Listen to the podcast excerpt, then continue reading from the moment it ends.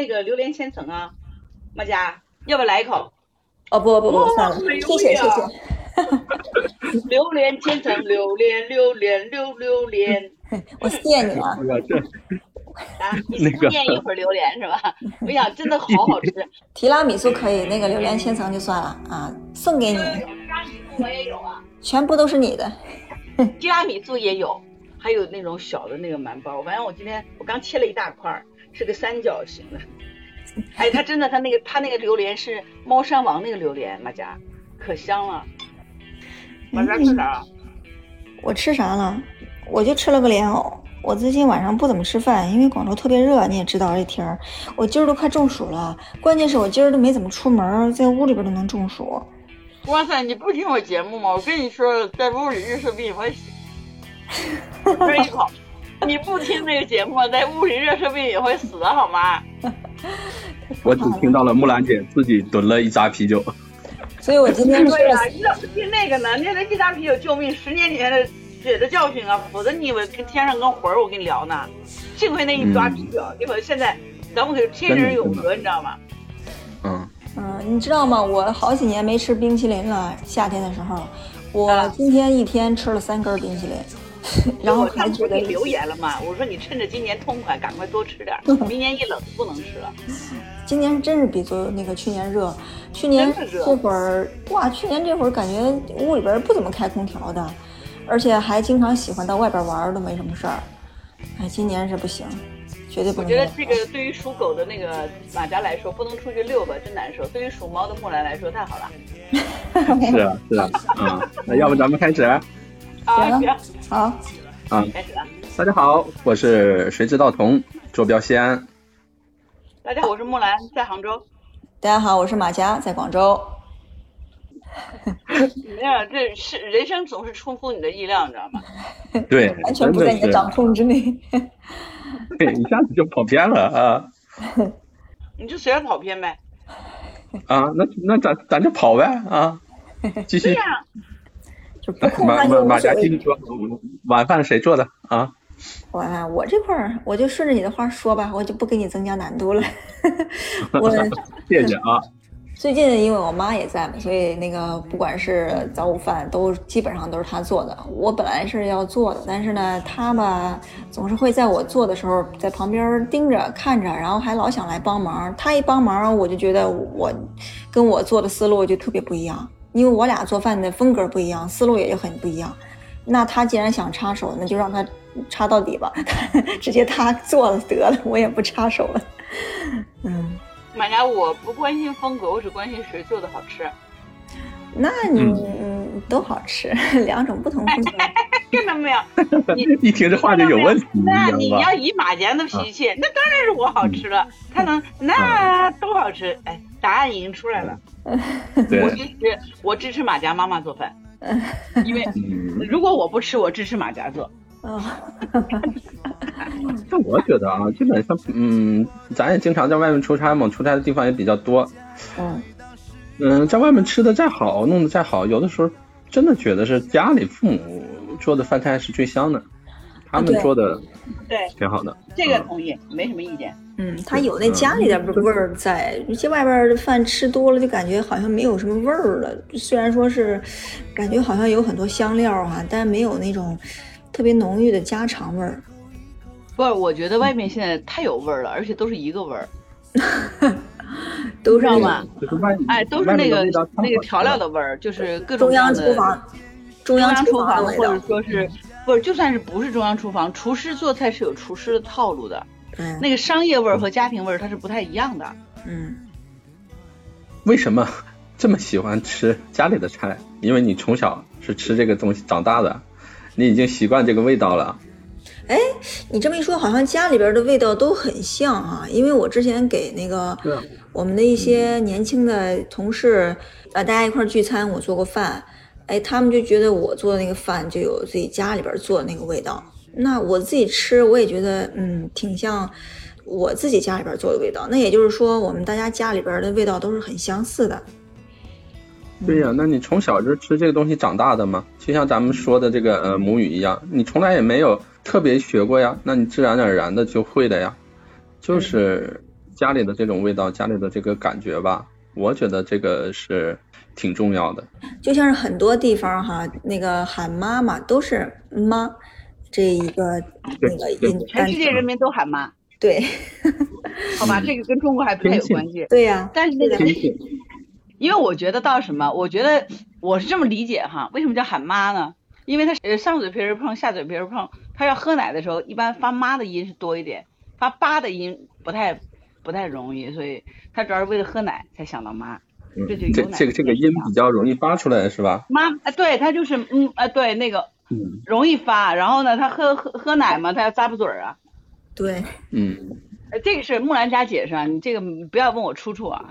嗯，哎，这个就是呃，不养儿不知父母恩啊。那你看，像我们这没经历过这些，所以我们没被养过小孩。不是你没有办法，这个生理缺陷让你没没法生孩子，有孩子你也没有我这种体会，你知道吗？对，这个孩子真的是父母身上掉下来的肉啊，尤其是妈妈呀。对，真的真的。哎，这个是没错，因为你知道，就是为什么父亲跟孩子有的时候要基本上在三岁以后才有可能去建立起联系，甚至有的人会更晚，至少都三岁以后，因为三岁以后那个小孩他是能表达了，你知道吗？所以呢，父亲就开始觉得有乐趣了，因为那个孩子可以和他交流。但三岁之前呢，很多时候那个孩子交流的方式都是比较奇特的，就是纯粹靠那个动物语言啊啊！哎，对对，就是那个他就是一些这样的动作。或者是一些行为或者暗示性，或者一些简单的语音啊什么的，就是所以父亲有的时候我觉得是语调上的那种变化啊。对，因为孩子那种表述，爸爸有的时候就特别稀里糊涂的，但是妈妈完全知道孩子要干什么，所以基本上在三岁之前，孩子都是跟着妈妈屁股后头转悠的比较重。三岁以后，爸爸才开始觉得，哎，这小东西挺好玩的。嗯，是啊，三十岁正是好玩的时候，是吧？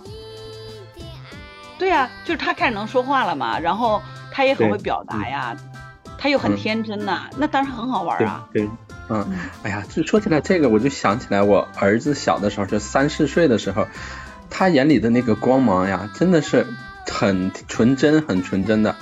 哎呀，真好，那个时候真好。现在长大了就不听话了，嗯。那你看到没有？就是这就是很大的一个问题。那为什么要听话呢？为什么就不能听他的呢？嗯，对，关键像我们这一代啊，都是这个父母 棍棒教育之下长大的。要一代我们小的时候，那否则就一代不如一代呀。那也嗯，有可能吧，可能那就是我们没认识到，我们小的时候就整天挨揍，你知道吧？现在 也有的时候忍不住，嗯，但是社会大环境可能就觉得，哎呀，那你体罚现在就不太好，或者是大家。都在指责，那我们小的时候，包括家长，包括老师，谁不揍啊？谁都揍，整天挨揍呢，很正常，我觉得。问题我就是问你呢，如果换做现在，比如现在的你，你回到你小时候，你是愿意挨揍还是不愿意挨揍？那不肯定不愿意挨揍。那所以你是没有办法。那现在人家能够有机会不挨揍了，为什么还得继续挨揍呢？那也是啊。对我小的时候基本上没怎么挨过打，那个父母。你小的时候不淘气，不淘气，淘气了就挨揍了。我小的时候是另外一种情况，就是，嗯，虽然说是看起来不淘气，但是我有自己想法，我很坚持的。对，我很坚持的，我我会跟他们说我要做什么，然后如果说他们跟我的想法不一样，那我就特别坚持我的想法，那最后他们也就。啊，顺着我的想法来，嗯，当然我也不会想出来特别坏的事情啊，反正就是小孩能想出来那些比较正常的事儿，不是瞎。那可能是你，你表达的也比较好，然后自己理解也对。反正我小的时候印象中就整天就挨揍呢，嗯，整天挨揍，嗯，呃，反正家里边多多多多少少都有一个这样的角色吧。那那可能我姐姐就承担了一个这样的角色。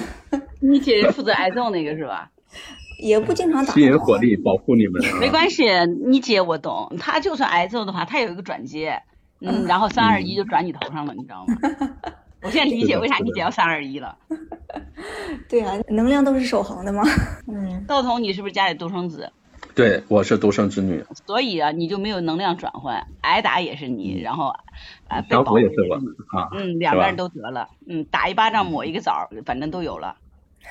嗯，但是我我这有个问题啊，就是前面可能咱们也聊过一点，因为我小的时候我奶奶生病，我爸就不在身边，我小的时候一直都是妈妈带我，然后我妈呢是老师，她又很严格很严格，所以就整天挨揍。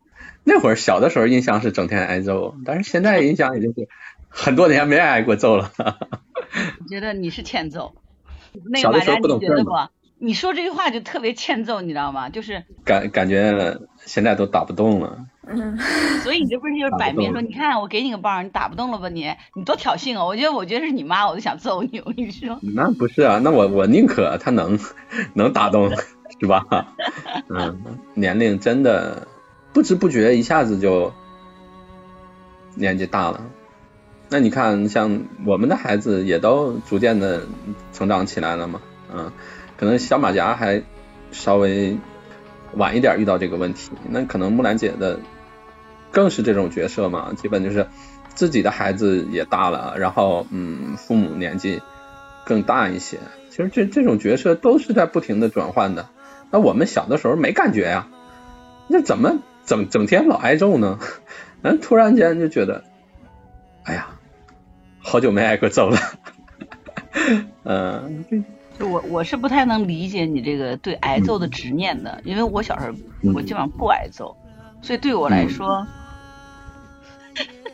我不太理解他一心求揍的心。嗯我谁敢动我一巴掌试试看？嗯，对吧？因为小的时候，我妈既是我的老师，我小我我的小学整个小学都是她教的，在我印象中就特别严厉的那种的我就觉得你吧，我挺可怜你的，真心的。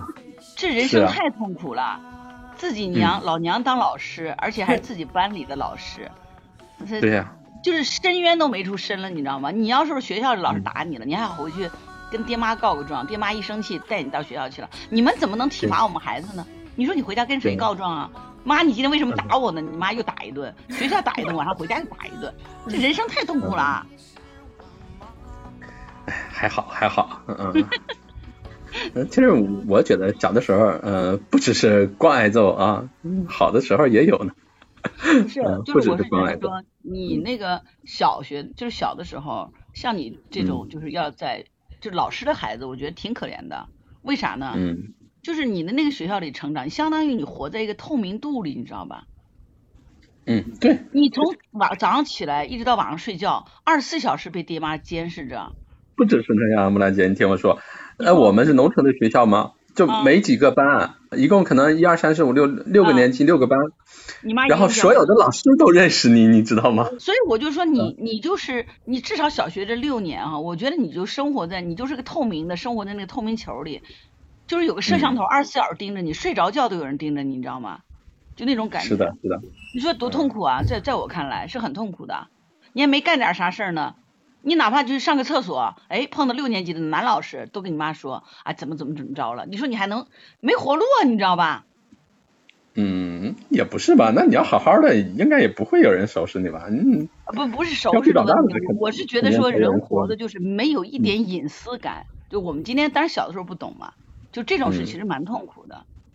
因为我我们班原来有个同学上高中的时候，他妈还是个小学老师，但是呢，因为是都是一个体系的嘛，他们我们那时候是小学、嗯中学、高中，大家其实是联动的，就是你你只要上也不会跑得很远嘛，就是而且那个学校教学质量还行，所以呢，他已经上高中了，我们班主任老师就明说，你妈跟我说了，让我看着你点儿。完，呃，我天呐，你说他妈的控制欲得多强啊！哦，这句话我不是骂人啊你说嗯他妈妈的控制欲得多强啊？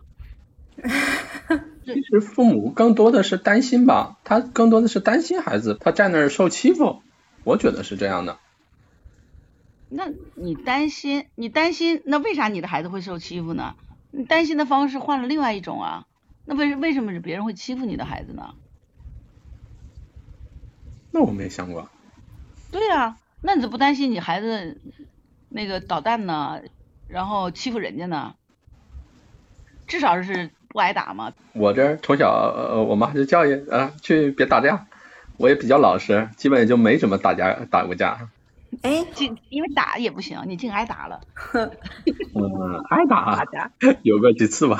你别问马甲，马甲肯定会打人。马甲一看就贼厉害，你知道吗？这个这个，我不厉害，我我看起来真不厉害，我看起来可温柔了。我实际上也斗学手段比较只是看起来不厉害，然后一一一亮爪子，你基本上就有必死无疑。你这种，会呀，我又不是对所有人都那样，你别招我呀，你招我了，你自己是个恶人的话，我我对恶人我是会狠起来的，但我对好人我狠不起来。马马甲那个腿可厉害了，他特别喜欢杠腿。侠侠女是吧？啊，不是，就是用那个腿骨去杠腿骨那种，他疼他更疼那种。就就跟泰拳的那个呃踢腿一样，有点那个劲儿，有点那个劲儿啊。那那马甲，我问你，你像你这样的，你呃上学的时候被找没找过家长？你把人打哭了，或者是怎么样的？我这请过家长，我小学的时候就被请家长。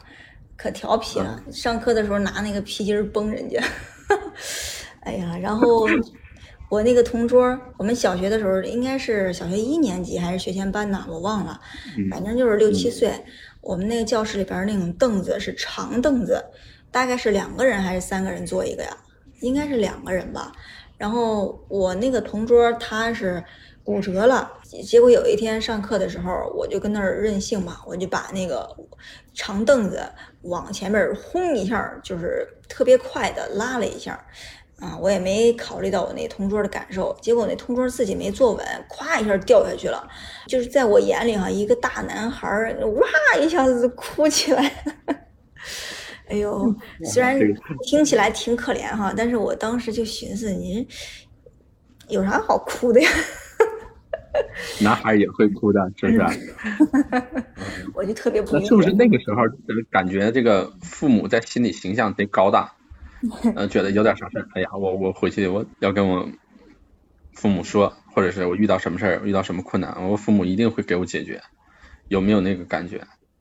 没有，没有。对 那你们都这么强大吗？你有吗？我我真的有呀，我那个时候，嗯，好多时候都觉得，哎呀，我遇到什么事情解决不了，那可能我要找一找我父母，他们可能能给我提出来一些呃意见，真的是那样子的呀。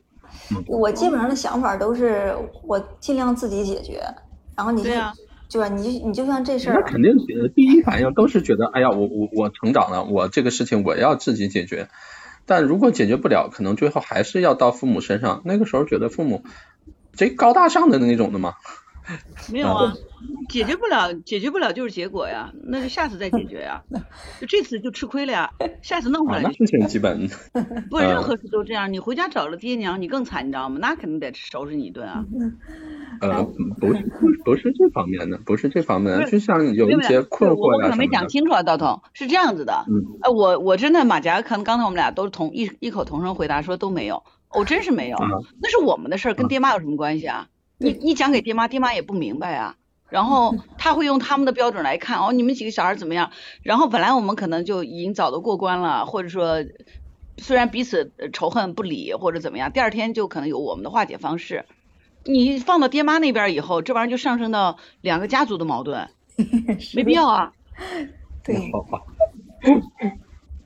他们的处理方式跟我们不一样，小孩们打一架，明天早上照样勾肩搭背就走了呀。所以我们有的时候是在跟同伴的冲突当中学会的那个社会规则嘛，这是我的理解啊。我真心没找过家长。对，我那次就是就是那事儿还没完呢，我刚才说那事儿，我那同学他自己哇哭了之后，然后他下课之后告老师，还没下课呢，还在上课，然后他哇一声，然后就告老师，然后老师就问咋回事，他就告状。啊，说我就是把他弄到那个就是地上了，啊，然后老师就开始就是，因为他是弱者嘛，人家那个帮着那个帮带，所以他说啥呢就是啥了呗。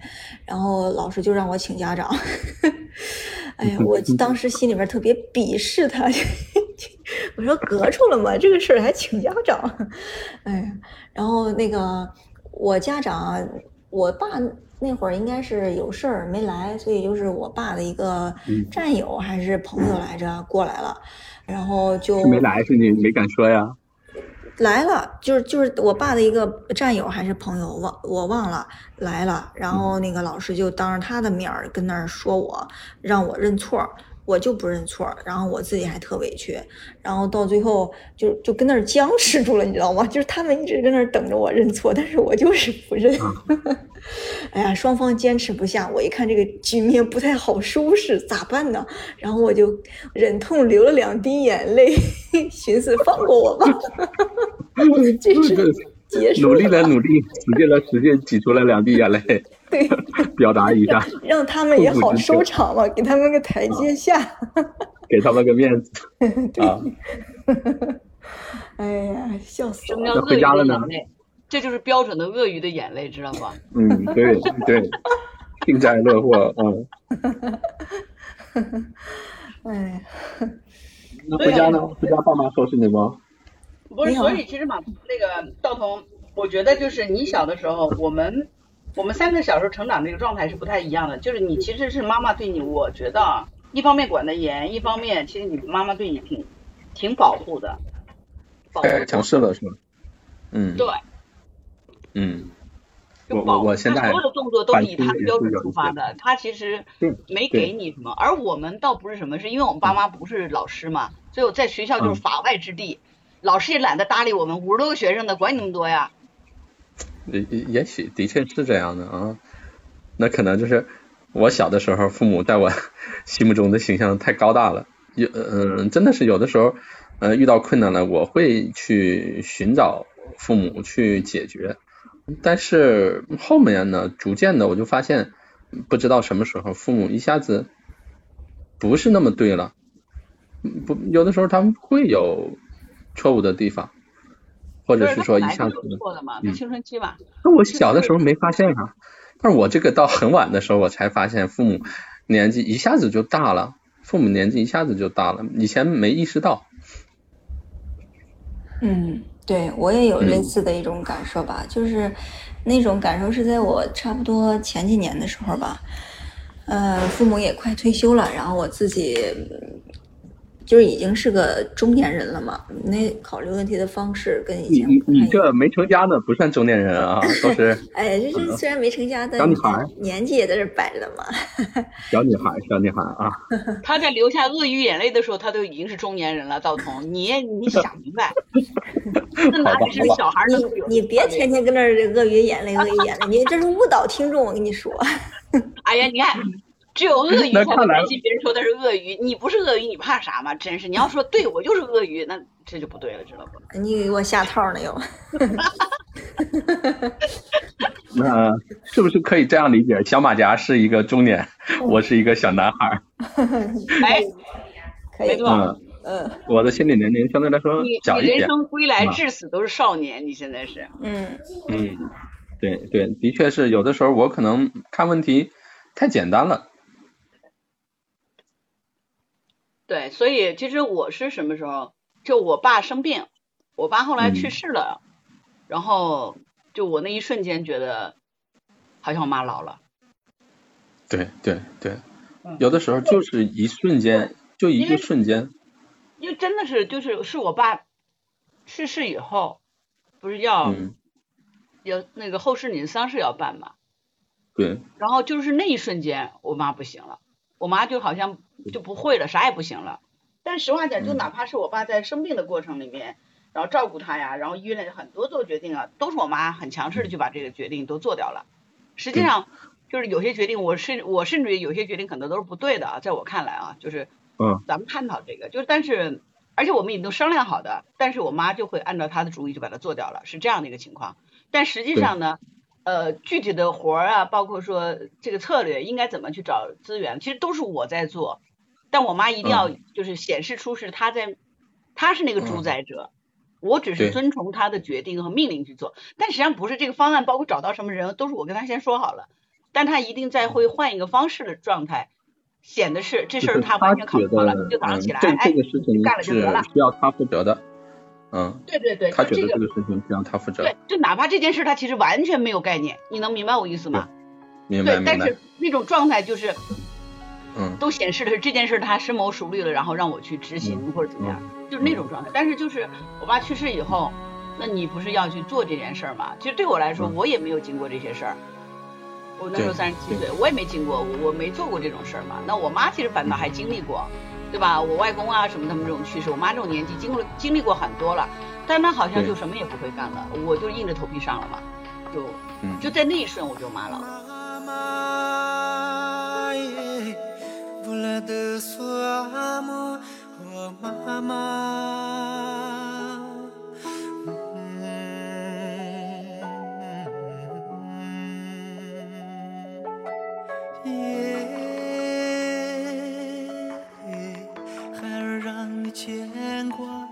妈妈，耶，孩儿让你受累了。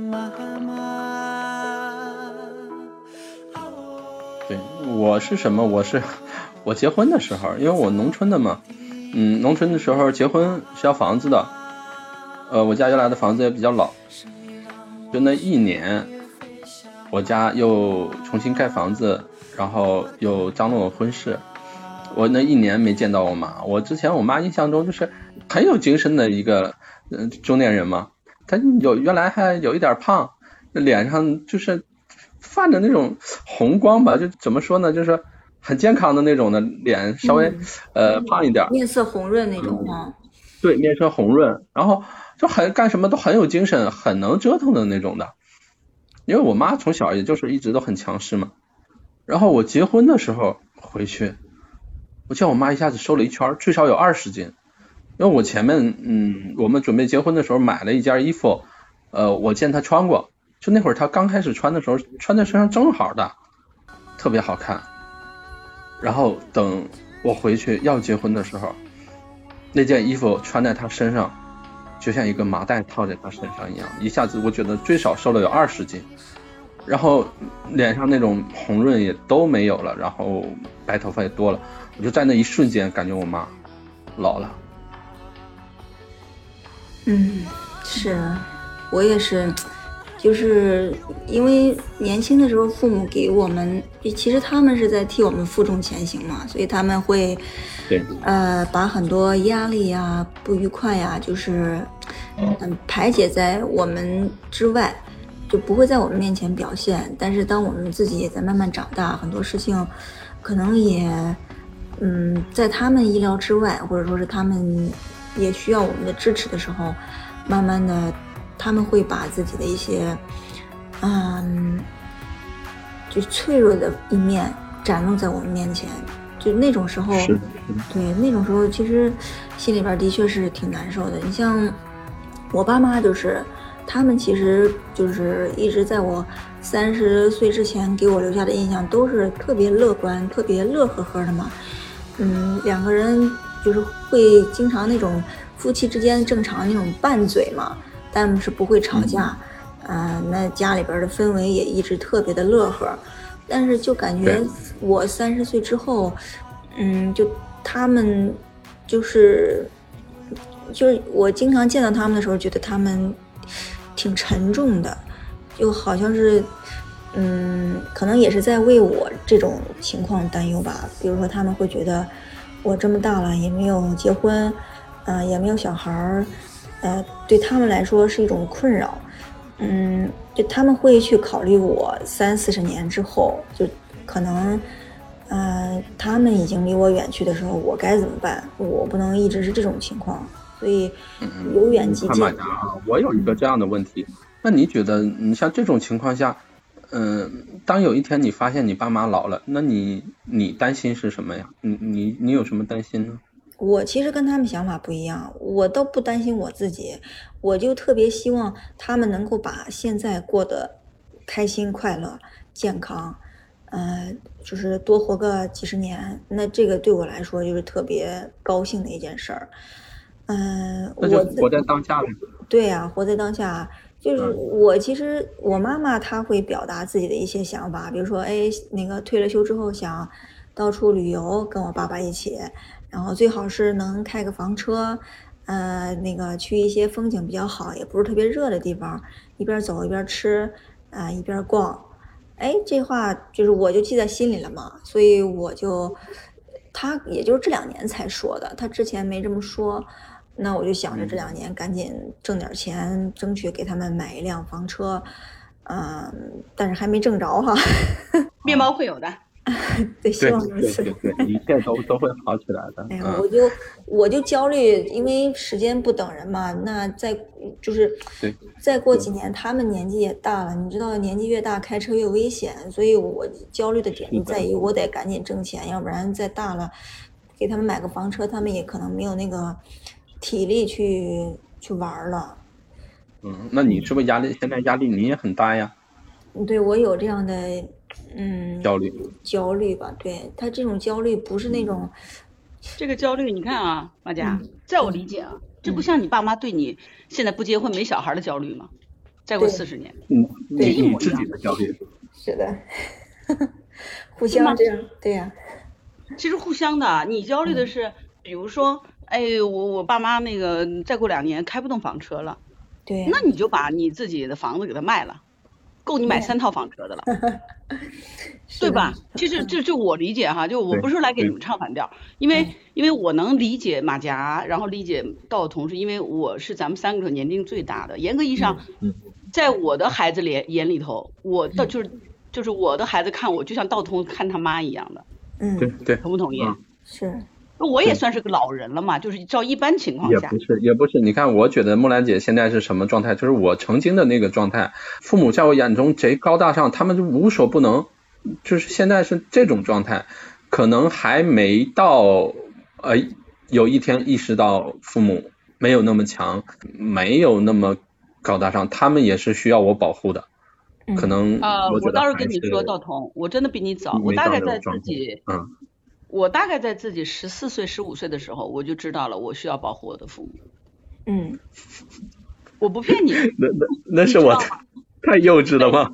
你对啊、然后所以我我说我只是觉得说我妈年纪大了，或者我我爸老了什么那种，是他们好像是在依靠我了，是在我爸生病那个时候，尤其是我爸去世以后，我我妈就突然有点那种无所适从的那种状态，因为她自己承认，她说我老了，我就是的确这些事儿都都就是他承，你知道要让他来跟我认输是很难的一件事儿，但他跟我说。对，呃，就是他在我爸葬礼上跟我讲的，他说的确，嗯要不是嗯你的话，就这事儿我就办不了，这是嗯算他的一种承认吧。但是比如说我十四五岁的时候，我爸妈是不会承认这句话的，但嗯我知道我做了很多是他们不知道的事儿，是我已经意识到他们在这些事情上他是没有心力的，或者说他们是不行的，嗯但我就去干了，干了也没有跟他们说嘛，几比如。说呢，比如说呢，嗯比如说我那时候我爸妈他们刚好就调动了工作。嗯，他们原来是他们单位里面那种，就是我们讲，就骨干级的人，或者说就是未来就是那个总经理就是他了。就我我爸嗯放弃了这个，然后选择了就是另一种选择，就是离他的母亲近一点，或者离他的怎么怎么样近一点，就嗯做了一些选择跟放弃。为了家庭舍弃了一些工作上的。为了家庭舍弃一些。嗯我爸当时还放弃去深圳，就是因为觉得我们还小，就是担心我妈一个人照顾不好，到时候影响学业了，所以我爸放弃了很多他自己事业的机会。当时我爸在全国的那个杂志上发表了一篇论文，全国性的论文，那是很很高级别的了嘛。然后别人就那篇论文看上他了，就是主动要他。那个年代其实要我那更早，那大概十来岁的时候，他就把他调到那个单位去了，单位挺好的，但是他等于就丧失了他自己之前的积累嘛，就职业生涯当中做了一个大的转折。那国营单位调动实际上非常困难，所以他跟我妈妈都是属于事业上非常强那种人，但是两人等于说都重新开始了。嗯，所以业务上很强，但是别人是你到了一个新的地方，相当于你肯定受到排挤了嘛。但是呃看上你的又是特别大的领导，中间给你隔着很多级别，可能想先把你放到一个位上去做培养，然后等着再去接什么的班儿，都做好规划。但是既有的那些人肯定不高兴啊，哪怕他都快退休了，他都会觉得是威胁。所以我觉得我父母其实呃应该有几年，有三四年是穿了很多小鞋，吃了很多亏，嗯，应该是这个，但是他们。职场当中遇到的困境也没法跟别人说，也，但我能感觉得到，所以嗯。我其实那个时候我承担了更多家里的一些事情，嗯。比如我要照顾我弟啊，我弟也青春期啊，我自己没有青春期，你们懂这意思了吗？嗯。嗯。我本来是个青春期的孩子，可是我竟然没有青春期，直接就到了二十多岁，很成熟的状态了，然后还要去收拾我弟的青春期，就是三二一，我收拾你那种，你能理解了？哎呀，那那那这样这样说起来，其实木兰姐和我嗯我妈妈差不多，因为我妈妈是农村的，然后我姥爷啊，嗯很早就没有了，大概是我我妈上学的时候啊，那个时候上学走路上学的，走几十里的路上学，那你想，我们小时候也走路呢，我走半个多小时呗啊。那你走半个多小时，他走是我知道他们更苦嘛，就是我们小的时候都是这么走路，半个多小时，四十分钟才能走到学校那种啊。嗯，嗯。然后呢，他一个人撑起来，嗯、那一家基本就是姊妹五个，五个女孩，然后有两个哥哥，一个哥哥不太管家里的事儿，一个哥哥去抗美援朝去打仗了，基本家里就完全她撑起来的。所以我我妈妈她也很要强，就包括后面她的性格都是这样的。然后，那你说，对于一个农村的女孩来说，自己一个人去上学，然后考上，当时她是考的嗯师范学校，当了一个老师，嗯，那那会儿我觉得就已经很难了，啊，那时候你妈这样考上师范学校当老师很难很难了，真的很难现在考什么九八五没差到哪儿去，可难了。嗯嗯，所以说我我妈妈 在我心中的形象还是很高大的，嗯那我爸妈也是一样，我爸妈他们那个嗯那一辈儿都是这样子。我妈妈呃真真的，她大概四五岁就跟着哥哥一块儿去摆摊儿挣钱，然后帮家里那个。倒不是我老，呃不是说我那个外公外婆怎么样，就是也是家里头她是长女嘛，那然后那个年代就是养七个孩子是很难的。我妈很小的时候就跟着我大舅舅两个人就开始就干活啊，然后就挣钱。那时候弟弟妹妹更小，那外婆要照顾。我爸爸也是啊，我爷爷生病那时候在上海，我爸一个人，我爸那时候才八岁就开始照顾下面的弟弟妹妹。八岁嗯九岁的时候，我爷爷生病了五六年，然后去世。我爸爸后来十四岁的时候，我爷爷去世，就是那么多年，小学几几岁开始，就是我爸照顾下面四个弟妹，嗯又当爹又当娘。我爸所以做饭做菜梳小辫儿什么都会，可厉害了。哦所以，所以其实他们我因为我们那是有年代差的，我父母都是四十年代生的人，是吧？活到现在都哦七八十了，所以可能咱们是有那个年代差。他们那代其实很坚韧，所以他们自己在中年三四十岁的时候，自己遇到的问题，也是就必须是自己扛嘛。就是他们的人到中年的时候，他们在扛这些问题的时候，我倒觉得我成长的过程里面，父母真的一直没有过多的关注在我们身上，因为很艰难，他要。呃，他要工作，然后他要照顾老人，就是两边的老人，那他们要寄家用的嘛，家里的钱工资发下来，我妈都要分一分，我爸他们每个月都是哪怕寄五块钱、十块钱给到外公外婆或者爷爷奶奶，那都是要去做这件事儿的，然后才是那那个时候还是供应粮的吧，还那是供应粮粮的吧，肯定是供应粮。我那个浙江省的那个粮票是九一年才取消的，你没哦粮你是吃不下，你还有两个孩子还要养呢，所以我妈一直就是秉承那种概念，就是让你们吃好了，先吃再穿，嗯。这两样搞定了，就是优先吃，穿可以破一点都没关系，补丁都没关系，只要干净就行。所以我们嗯衣服很干净，我妈每天都洗，破没关系，但是一定先吃好，因为我爸的说法就是，你吃啥吃好的身体才好都不能花。钱去买药吃，对，所以吃到肚子里嗯就比去买药吃强。所以我跟我弟小的时候，家里我们吃的还挺好，我妈他们也不攒钱，也攒不下钱，但真的不攒，嗯就宁可吃掉都不攒钱。所以你知道吃货是这么培养的，真真呃真行的真的是真心的。我小时候在吃上，虽然那个年代困比较困难嘛，呃嗯但是你你的重心在哪儿，你就在哪儿。所以我妈我爸他们都挺会做东西的，然后吃上也舍得花钱，所以我们都都吃下去了。挺好的，挺好的，嗯，是吧？嗯所以我觉得就是后面他们遇到困境，包括后面年纪大了，我觉得我跟我弟什么的也没有让我爸妈太操心。比如到了什么点儿，嗯，好像我到了该结婚的时候，我就结婚了嘛。嗯，我到了什么什么点儿，该干嘛就干嘛了嘛。然后嗯就算这当中遇到职业上的困境啊或者什么的，我也不跟爸妈讲，反正就是标准的报喜不报忧，你知道吗？是啊的确是这样的，的确是这样的。像我现在和爸妈也都是这种报喜不报忧的。那除了有一些特殊情况，必须要让他们知道，嗯，那你实际的肯定都是报喜不报忧呀。他们也一样。我一打电话，我说，哎，你最近身体咋样啊？好着呢，很好。你爸身体可好了，我身体也老好了。然后呢，有的时候他说话他就漏了，你知道吧？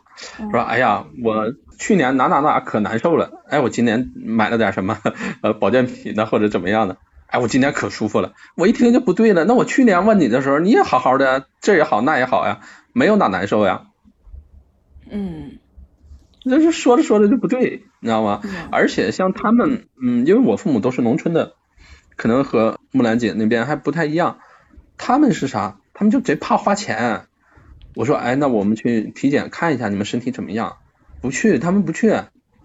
对，好说歹说，拉拉去了，体检了可能得病了花钱，对对吧？嗯。但实际上这样的反倒更花钱。那农村人嘛，这个这个观念一转变过来很难。因为他们一直都是生存在农村的，嗯，也是这种勤俭惯了，他们就是，嗯，觉得哎呀，一去医院我肯定要花很多钱，我要是生病了会花很多钱，真的是这样的，领他们体检，他们很很抗拒。有一些可能也不是单纯为了，嗯，就是少花钱吧。你像我爸这种，他就属于。他平时有一个感冒发烧，他都不爱去医院，不爱吃药，因为他觉得那个东西就吃多了对身体没好处，所以他就自己扛。哎，那多喝热水，多捂汗，那自己最后也挺过来了。当然，他有一年是得那个胆结石、肾结石，就那个事儿也跟那个道童的父母一样，就是他们会选择报喜不报忧，瞒着。因为那时候我也是经常在外边出差，他们也是怕担心，就是影响我工作，所以他们就不说。哎，结果了，那手术做的也不是说特别的，还弄了一个，就是咱们看其实就是一个小的医疗事故。但是我爸又是那种特别，嗯，不愿意去，他有点过度理解，就是过度体谅别人了。就是如果说让我们来处理这个事儿，肯定是要找那医生的事儿的，因为就是。你没把那个那个结石弄干净，还掉到那个那个叫什么输尿管里头了，弄出血来了，那不就是一个医疗事故吗？啊！但是他就选择硬扛，结果弄得自己身体比以前要弱一点嘛，差不多中间有一年的时间都比以前要弱身体，这才养好感觉。我是觉得说，你看啊，咱们聊到现在，我发觉你你会发现父母的模式跟我们的模式是差不多的。都是怕给别人添麻烦，但实话讲，这都基本上站在了自己的角度去想问题。就我经常说，这事儿本来就是在我来说可能很困难的事，可能马甲这边真的就是举手之劳，一句话就解决了，你知道吧？对对，嗯。但是呢，非要我这边去熬着，我熬一年完完成不了。然后其实我妈很或者我爸，然后就是他们有些什么事儿，他只要跟我说一声。我可能打个电话就解决的事儿，但他们可能需要很长时间才能把这事儿熬完或者过不去。就这里头，其实我觉得是真的，我们缺乏一种沟通。但这个不是一天两天的事儿啊，就是我觉得这是更深的一个点。嗯。我为什么有这个特别深刻的印象？就是我爸生病那一年，当时就是真的是我们的天大的过不去的坎儿，在人家这个地方，他就是一句话的事儿。你们你们知道吗？我就真的深刻的体验。然后那年我爸查出来生病嘛，然后他本来身体一直很健康，然后前面每天我还给他办的游泳卡，他已经游了两年多，每天一千公尺去游泳，那身体很好，对不对？然后突然有一天他感冒了，感冒了以后，其实那时候生病了。那六月份他五月份才做的体检，还没啥事儿呢，他六月份查出来的就出事儿了，就一个多月。感冒了，他说那我说那你就休息两天，结果休息了半个月，他说好像喘不上气，那我妈说那到医院去看看吧，别肺炎了什么的，结果就已经。我就说跟你说吧，后面抽出来三千 CC 的那个水，就你就可以知道这很严重了。嗯，肺积水吗？还是怎么？对，肺部积水，三千 CC 的水，那其实就是很大的问题了，你知道吗？就只是半个月，他抽出来三千 CC 的水，那是后来去抽的嘛，胸部积胸积水嘛，那其实他就是后来就是肺癌嘛，就是但是那个癌是小分子的腺体癌，就是乔布斯得那个。得那个癌症，那是没得救的，就是全世界都没得救，所以就查出来，从这事儿他去看到医生给我们确诊，当地医生确诊就用了三天，第三天就是要 CT 什么拍完，做了个活检，就跟我们就我就记得医生跟我说，他说三个月，嗯啊你根本接受不了，你知道吗？我就就我就记得我可清楚了，我妈就已经是她，因为她自己医生她懂啊，但她也已经没有办法了。嗯然后我我是才知道，因为我妈可能在前面三天里头，她就已经有这种准备了，我是没有准备的。我那天专门请了假陪我爸妈去，然后医生就站在走廊里这么跟我讲，我我就问他我说怎么办，然后他就跟我说，你放到美国都没得救，三个月，我就特别痛恨这个医生，你知道吗？嗯我特别痛恨，就你不用这么冷冰冰的跟我说话，对吧？你哪怕跟我，可能他觉得他是对的，但是后来我爹活了一年三个月，我就特别是，我想收拾，你知道吗？嗯。后来我就当时我就一个念头，我就说我说不行，嗯。就我我必须要让我爸妈去。当时我我爸妈在医在在宁波嘛，然后呢就是宁波最好的医院，哦。他也没有诊断错，他说的也是对的。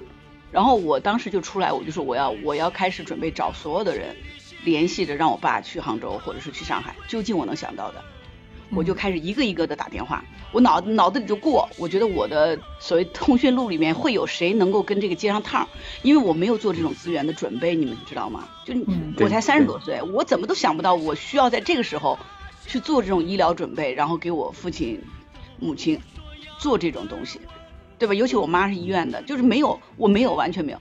打到第七个电话的时候，我正准备拨电话，第八个我准备打出去，我就脑海想谁，就是比如连马甲这样啊，他好像跟医疗有关，我打电话问问，马甲都到这种程度了，你知道吧？一个个打过去。，就是朋友那边嗯那个时候，感觉只要是有一丝光亮，一定要去抓住的。对朋友那边人家都都是嗯能够说的，那我还是很靠谱的一个人。我能打电话过去的朋友，真的都是很接趟的，都是先问啊什么情况，怎么怎么样说，那你你什么想法，我就跟他讲我怎么怎么样。那朋友都说，那你等我电话，我去我得找找人或者怎么样，我现在没有办法立刻给你消息啊。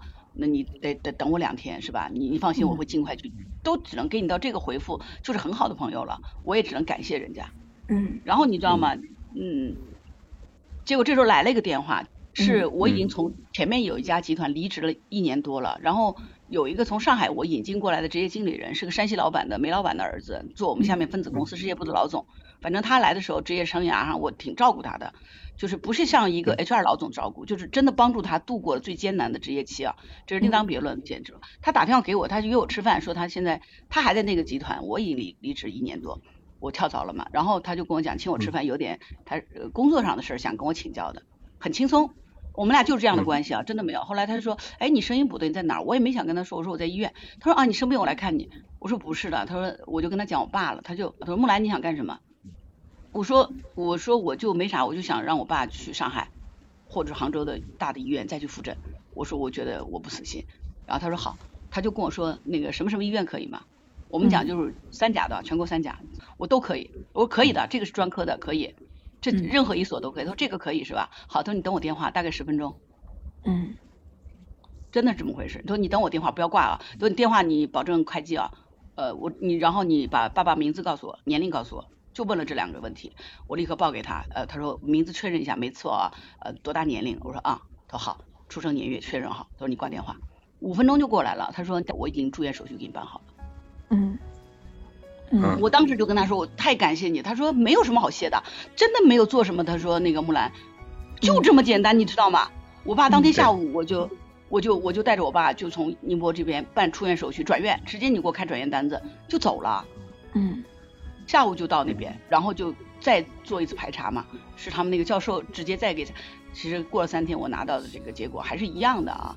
但是我们因为在那边住下去了，然后从此就开始上海和这个双城跑嘛。我爸活了一年三个月，你当然你不管砸钱，然后你不管你的孝顺，包括那医生就跟我讲，嗯，他就说你这个钱砸下去就是是没有效果的，你知道吗？啊，续，对，然后我爸那时候做化疗，呃，就是一针的化疗，那时候没有那种靶向嘛，第一针化疗是五万八，进口的，然后他说你没有必要，因为现在已经国产化了，国产国产化只要三千八，你干嘛要五万八？那是白都是白砸的。我就告诉医生，我我跟他真的很冷静的说，我说我知道，我说我要砸，我说我要睡得着觉，嗯，所以我这个我说我还能砸得起，让我砸吧。医生就看着我，我说真的，他就觉得我很冷静。我说我知道，但是这个钱我说我得花，我就砸水里了。他说好，我就说我说你进口和那个和国产它为什么差这么多？它一定有道理的嘛。呃什么？他说其实就是不掉头发。我说那就够了。我说我爸的那个头发可值钱了，那个尊严就值这个，所以我爸一直到去世都没有掉过。他那个医生就这么看着我，特别奇怪的眼神看着我，你知道吗？就觉得哇，这这女的也是奇葩。但是我想跟你们说，我真的不是那种富豪型的人，我也只是一个高级打工仔，你们同意吗？嗯，我也只在企业里做老总，这也是个打工的嘛，又不是一个那个真正的老板。那那钱不摇手吗？也摇手。可是我就觉得应该这么花。就是你觉得这个钱花的对，值的。对，都是进口的。就是我爸到去世的时候都没有掉过眉毛、头发，他一直是毛发茂盛的那种状态。就是你只知道他生病了，但他有尊严，他不是一个看上去刚两天他就头发掉光了，那不是的，他很有尊严。我觉得那个尊严就值得给我妈、给我爸买。所以我我就那一刻，你知道，我深刻的体验到。什么叫做你生死攸关的事儿，别人是举手之劳。但是我那个朋友后来我说我去感谢他嘛，我说我爸走了以后，我说真的，我哪天我说我带着我弟来给你磕个头吧。他说不要，你磕什么头啊？我真的没有帮什么忙。然后我说那你救了我的命啊。然后你知道他怎么说？他说说木兰，你当初在你在我职业生涯中救我命的时候，你也你想过我帮吗？我说没有举手之劳嘛。他说那我今天这句话扔给你。对，木兰姐的善心。你无意中帮到的人，最后帮到了你，可能更多的是这种善心的这种互相传递。真是十分抱歉，触动了木兰姐一些伤心的往事啊。没事没事，我没经历过，但是我有兄弟经历过同样的事情，就是他父亲从查出来生病到最后离开，也就是半年多的时间。因为他父亲我也很熟。因为我小的时候印象，我这个朋友贼帅，你知道吧？他爸也都贼帅的那种的，到最后真的是瘦的不成样子，瘦的不成样子啊！因为嗯，我们关系很好，我中间也去看过几次。他最后一直把他父亲送走，我觉得这个中间他也经历了很多，可能我们之间关系也很好，也会聊一些东西，但肯定最后所有的痛都是落在你一个人身上，你这种痛，你可能会对人。说出来一部分，但不会所有的都说出来，是吧？嗯。可是我今天又回到了故乡，可有些亲人啊早已经不在，我只能嘶哑的嘶哑的唱着，我只能嘶哑的嘶。哑的唱着，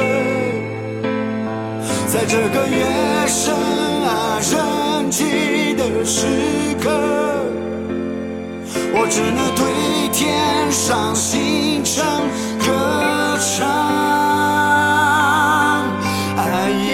在我身上呢是另一个例子，之前曾经拜师学过一点太极拳，我这个师傅在国内也很有名气，他。呃，经常常年四处走去教拳。几年前吧，三号出去，呃，坐飞机自己走了。哎，说我这个徒弟请我过去，我去待几天。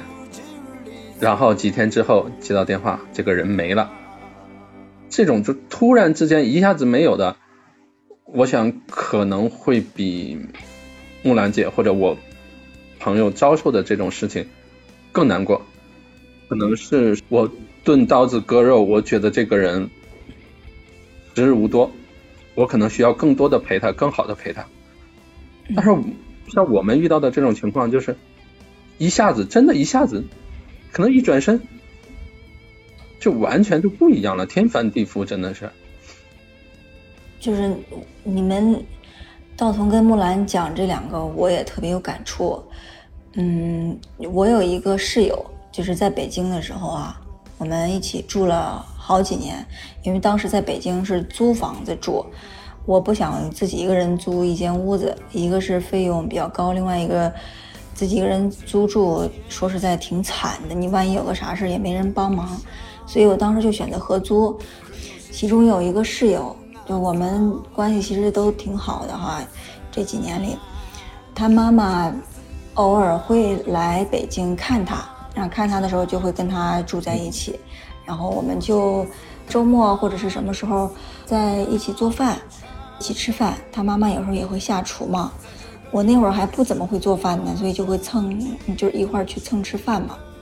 但是就是一九年，应该就是一九年那一年，就突然之间，我从外边就是刚出差回来，我看那个室友，我看他就感觉表情不太对，嗯，我问他咋了，他说他妈妈就是查出来有癌症，而且医生跟他们说要做好心理准备，可能超不过半年。嗯，那就是我当时听了就很震惊，因为曾经见过的人就感觉好像就一下子感觉好像就再也见不到了一样。但是更震惊的是，就根本就没有像那个医生说的差不多有半年，就下一个月就差不多没有超过二十天人就没了，就特别突然。我当时听到这个消息的时候，就是我很心疼那个室友，我感觉他都已经撑不住了。然后就是在心疼他的同时，我自己就是内心里头有一种特别深的恐惧感，我特别害怕这个事情发生在我身上，所以那个时候我开始对我父母、我家人有一种特别特别深的这种担忧、焦虑。我是从那个时候开始的，差不多就是三十岁以后，嗯，对，就是人总要经历一些事情才能成长的，是吧？对，嗯，都是因为身边的一些人的离去带给我们的一些就是刺激跟震撼，就是从那之后，就我以前可能三十岁之前在那个医疗领域工作，我可能还会有一些抱怨，觉得这个医疗领域有好多不符合常理的东西，但是从那件事儿之后，我真的觉得就身边任何一个人都有可能成为未来帮到我的人。就我的心态一下子就变了，变得特别大。我真的就是从一开始的，就是内心有一点点就是，嗯，抱怨，从到后来的，我特别想就是用我全部的力量去帮助他们，就帮助我的那些客户也好，或者说是工作关系认识的那些医生、治疗师，我希望他们能够学到更多医疗技术相关的东西，嗯，尽我所能去帮他们。你看是这样啊，嗯其实我我感觉是不是我把这个话题聊的有点太沉重了？我我觉得是，咱啊咱爹妈都还就是我爸也都去世十多年了，二位的双亲还都活得挺健康。咱谈点那个开心的事儿行吗？对，我们家老爷子，我们家老爷子挺好的，对。啊，因为有些事情你没有办法嘛，就是，但是我嗯我真心想说哈嗯，如果不是因为那个朋友就是的举手之劳的帮忙，我就没有这多一年的机会。你想，我爸三个月走和我爸一年三个月走，那对我们全家来说，一年的这个这一年的时间是多少钱都买不来的。那嗯心理上的安慰啊，各方面啊，就是呃真的是不一样。所以我我觉得。我们就尽全力去做当下的事儿吧，但是我绝对不是说，呃，想着有朝一天我对那个就那个同事稍微多关注他一些，多关怀他一下，然后就是为了能哪一天他能救我爸，其实真没有。但是我拐回头想我当年的确也是在救他的命，只是我没我觉得就是换个任何个人，他就后来我那个朋友跟我说了一句话，他说木兰，我也是老总出身的人，我又不是没有 HR 的经理，或者我自己也是当过职业经理人，到的很多地方，嗯我接触过太多的 HR 了。他说你那都不是 HR 干的活儿，我同意，对，是真的，嗯我操他心操的可多了。我其实当时把他引进进来，就是想着他怎么样能跟民营企业做合，就是做融合，让他活下去，让他发挥他的作用，帮他挡了挺多雷。然后为了这个，我也挺吃亏的，是真的。嗯，对，其实有这样一句话，就是前面就是小沈阳说过啊，早晚的事儿，是吧？其实对于每个人来说，死亡是一个不可避免的话题。其实咱们也都是一样，一步一步都在往那儿走早晚的事儿。对对对，就还是要珍惜当下，珍惜当下。对，就是在我理解啊，就我妈现在，我妈七十多了，还不到八十岁，七十六了。然后，嗯，我觉得她如果要去世啊，或者说年纪大了，这些我都能接受，嗯嗯，你知道吗？就是都能接受，因为这是人不可避免的，我自己也会也会走上这一天嘛，所有的人。所以这就为什么我对我的孩子，我不是今天做那期节目，就是说他五岁，我们家宝宝，我就让他去尝试了，我跟他爸就让他去尝试了一个自己去独自坐飞机旅行，专门创造机会。其实就是因为我们知道我们走得早，我们希望我们的孩子就是能够嗯更早的去能够去去去有很多方面能力得到锻炼，我们要给他创造机会。我只希望我我如果有担忧的话，我就希望我妈能够不要受苦。就我我挺怕他受苦的，嗯，那年纪到了，然后该走，像我我们家其实有有长寿基因的，我外婆我奶奶他们都活到九十五岁、九十八岁才走的，所以都很长寿。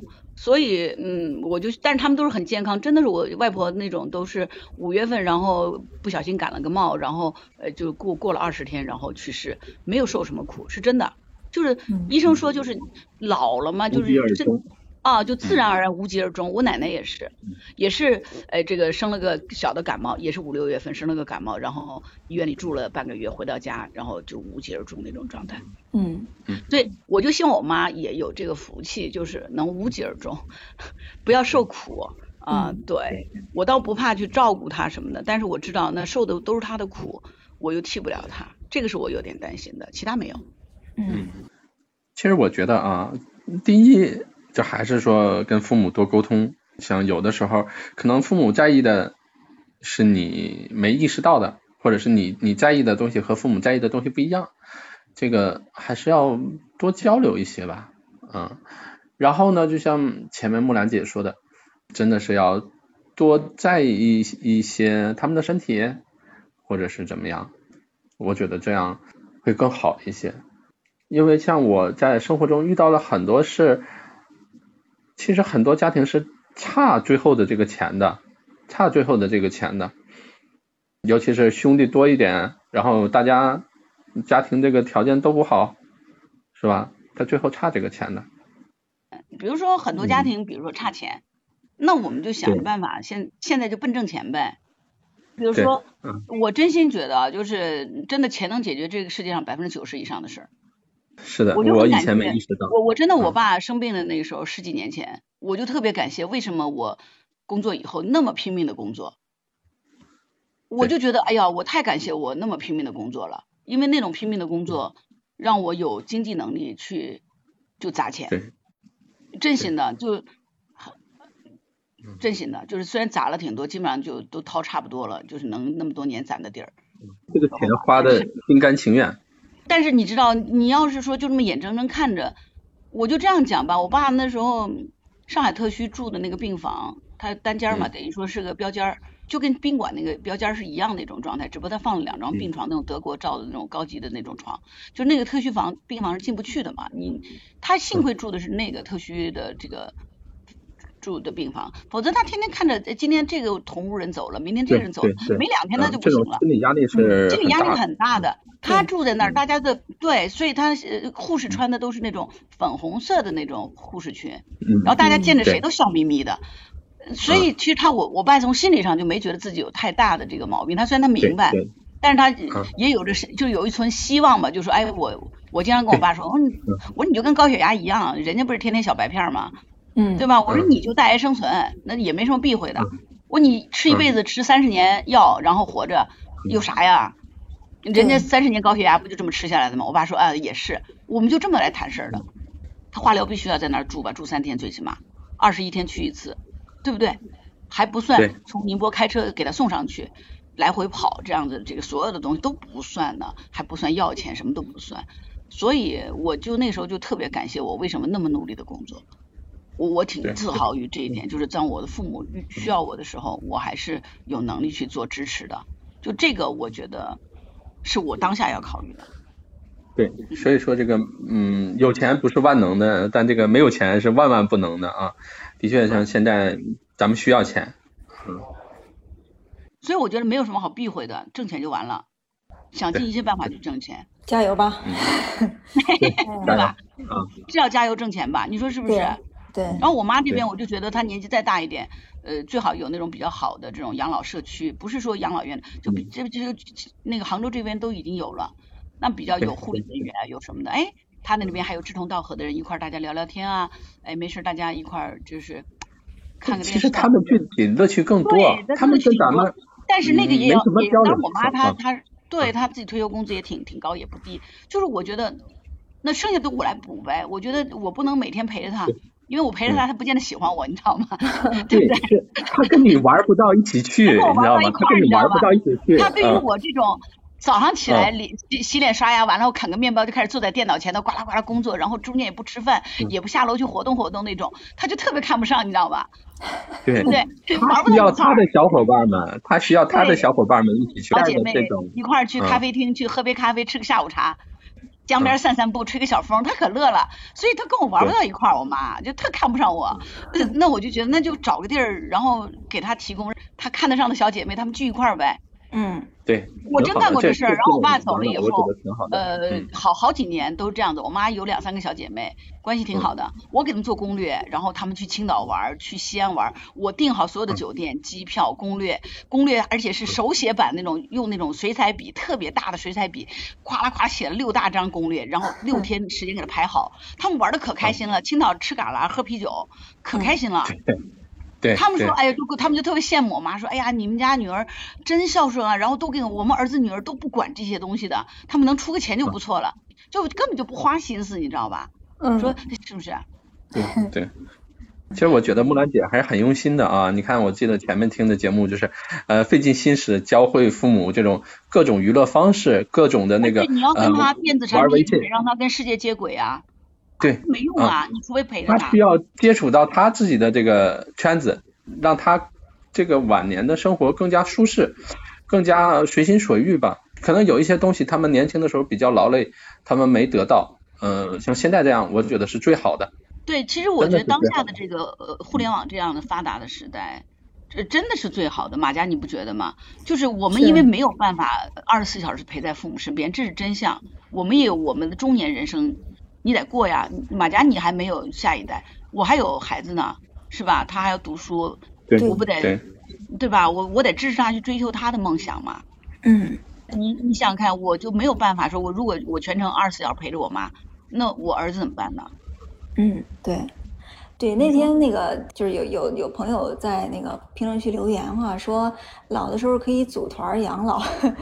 哎呀，我觉得这种组团养老方式挺好的，但是我就就是想，就是到那和小伙伴住一块儿嘛。对我就在想咱，仨将来，比如说咱找一个地方，然后大家组团养老，可不可以？我觉得也没啥问题啊。可以啊，对呀可以啊但是，对呀、啊是这样子的，就是嗯，我我其实很想去做，这这当然你也可以说是借口啊。就人其实这可能都是人的每个人的惰性或者动力，这是借口，还是你不难受？难受了，你你，就去做了。还是我呃不够难受。我目前来说，其实我还我目前 我是把睡觉放在第一位的，我到点儿不行，我不睡觉我困，我要睡觉。我也是，我也困嘛。那呃是马甲和我影响到你了吗？你们俩，哎呦，影响我，想多了。你说这两个小狐狸影响一个千年的老妖，你能影响得了吗？嗯、好吧。影响不了，放心。哎呀，其实我我觉得啊，说到现在，嗯木兰姐说到一个最重要的地方，嗯，还是钱最重要。嗯，当你有一天父母老了需要用钱的时候没有钱，这个时候真的是特别痛苦的。抓紧搞钱。对，就是挣钱，不要留下太多的遗憾啊。对，所以就像我最开始说的，呃，赶紧挣钱，管他是为了父母买个房车，还是说为了 有更好的保障，反正就得挣钱。对，嗯，对，因为真是那句话，就是这个世界上钱不是万能的，但没有钱是万万不能的。因为这是个经济社会嘛，那什么东西它都要用钱去交换，钱是能够解决百分之九十的事情的，这是我的理解，真的。嗯对对，对，所以我们的很多焦虑也是钱闹的。道童啊，比如说你跟爸妈不是在东北吗？你想他们了，那你要是现在钱上很充裕啊，我就讲，你西安到东北那飞机过去也就俩小时嘛，你就每周飞那了一回，飞飞回去就看他们嘛。对，你就周末打个飞的来回五千块钱，不撑死了吗？有啥付不出的呢？是的？我爸那个时候，他不是生病了以后，那他在这个就是浙江这边儿就是空气不够好嘛，后来他就到北海那边去住嘛，他就想去嘛。我爸到住北海那个去住了半年多，那这中间有化疗，要送药过去，然后我们是我我们打过两次飞的，我先生和我各去了一次，真的。就是那种医药的那种箱子，冷冻的，把药放在里面。我我先生飞去了一趟，在那边待了一天，然后飞回来，然后还又隔了隔了一个多月，就二十一天嘛，那我飞了一趟回来，然后他就结束了，一共做了七次化疗还是八次，我忘了。就是他们就在北海当地的医院，只是让别人帮他做那个，就打入那个打针而已嘛。但药是从这边送过去，就是飞机啊，来回的。但是其实话讲，我爸就很嗯开心啊，因为他在那边，我们那年还在那儿，全家都，然后后来我我先生我弟我们从浙江全部都飞过去，去北海过了个年。那我爸在那边还那年三大年三十，我爸还做了八个菜，他那么重的病，那是我们最后一个春节，很开心。就我觉得我爸可光荣了，他觉得我生了病，哎，我还能给你们做饭吃，真的就这种感觉。是的，是的，那我觉得这这，你说背后那不都是都是经济撑撑着的吗？对对。那我我觉得木兰姐说的很对啊。那我们挣钱其实不是为了凡尔赛，就是为了给亲人更好的生活。最后遭遇到一些病痛的时候，能让他们更体面一些啊，这真的是最最重要的。就是学到了。学到了。学到了。马家在算，还离房车有多少钱？对呀、哎呀，我心里边一直在想，我啥时候能挣到那一辆房车？挣得到啊，啊，就是其实我觉得不冲突，不冲突不。冲突。咱们要一边孝敬父母，一边多和父母沟通，然后一面多多赚钱，是吧？对对。后还有一家，啊我给你的建议是，你不要去买一个顶级房车，四五百万那种，干啥呢？现在便就是好一点的房车，就是新车，三十万拿下了，我不骗你，嗯，对，好的，嗯，是不是瞬间压力就轻了？那我也得挣呀。我现在，你花钱租它不行吗？又不贵，一天八百块钱，嗯，对呀、你看看木兰姐，看看木兰姐，说的对呀、一天八百块钱就够了。所以他们不见得去很远的路，你可以先给他租，比如说这个花的这么点钱，然后比如租个十天，八千块钱，哎，嗯他我跟你说他们没玩嗨呢，玩嗨了就告诉你，你赶紧给我买个房车，我们要出去玩儿，知道吧？你别给我租了。其实房车只是一个代名词，就嗯，他不是不是说非得是房车这一个事儿，而只而是说，我们作为子女肯定都会有一些想要给父母提供的一些东西，啊、物质上的也好，精神上的也好。那可能房车只是最近这两年挂在他们嘴上的，但其实他们也会多多少少有一些物质上的想象吧。对于我来说，我肯定也是有这种期待的。当然了，呃，作为一个还是三十出头的年轻人来说，嗯，我可能会把这种期待放在放在心底，最终选择上还是会以事业上呃为先。对，因为没有这个事业，就无所谓后来的，就是给他们买这买那。嗯而且我我真心跟你说啊，我觉得，我觉得你爸妈真的不需要，可能真的不是自己的事我不骗你，是你自己嗯那会自己有需求那肯定啊，他们就需要抱孙子我。有父母，然后呢，我自己有小孩，就是他，我也是他的，就我有成年小孩，他对我的一个这种状态，我用嗯这样的心态来给你看。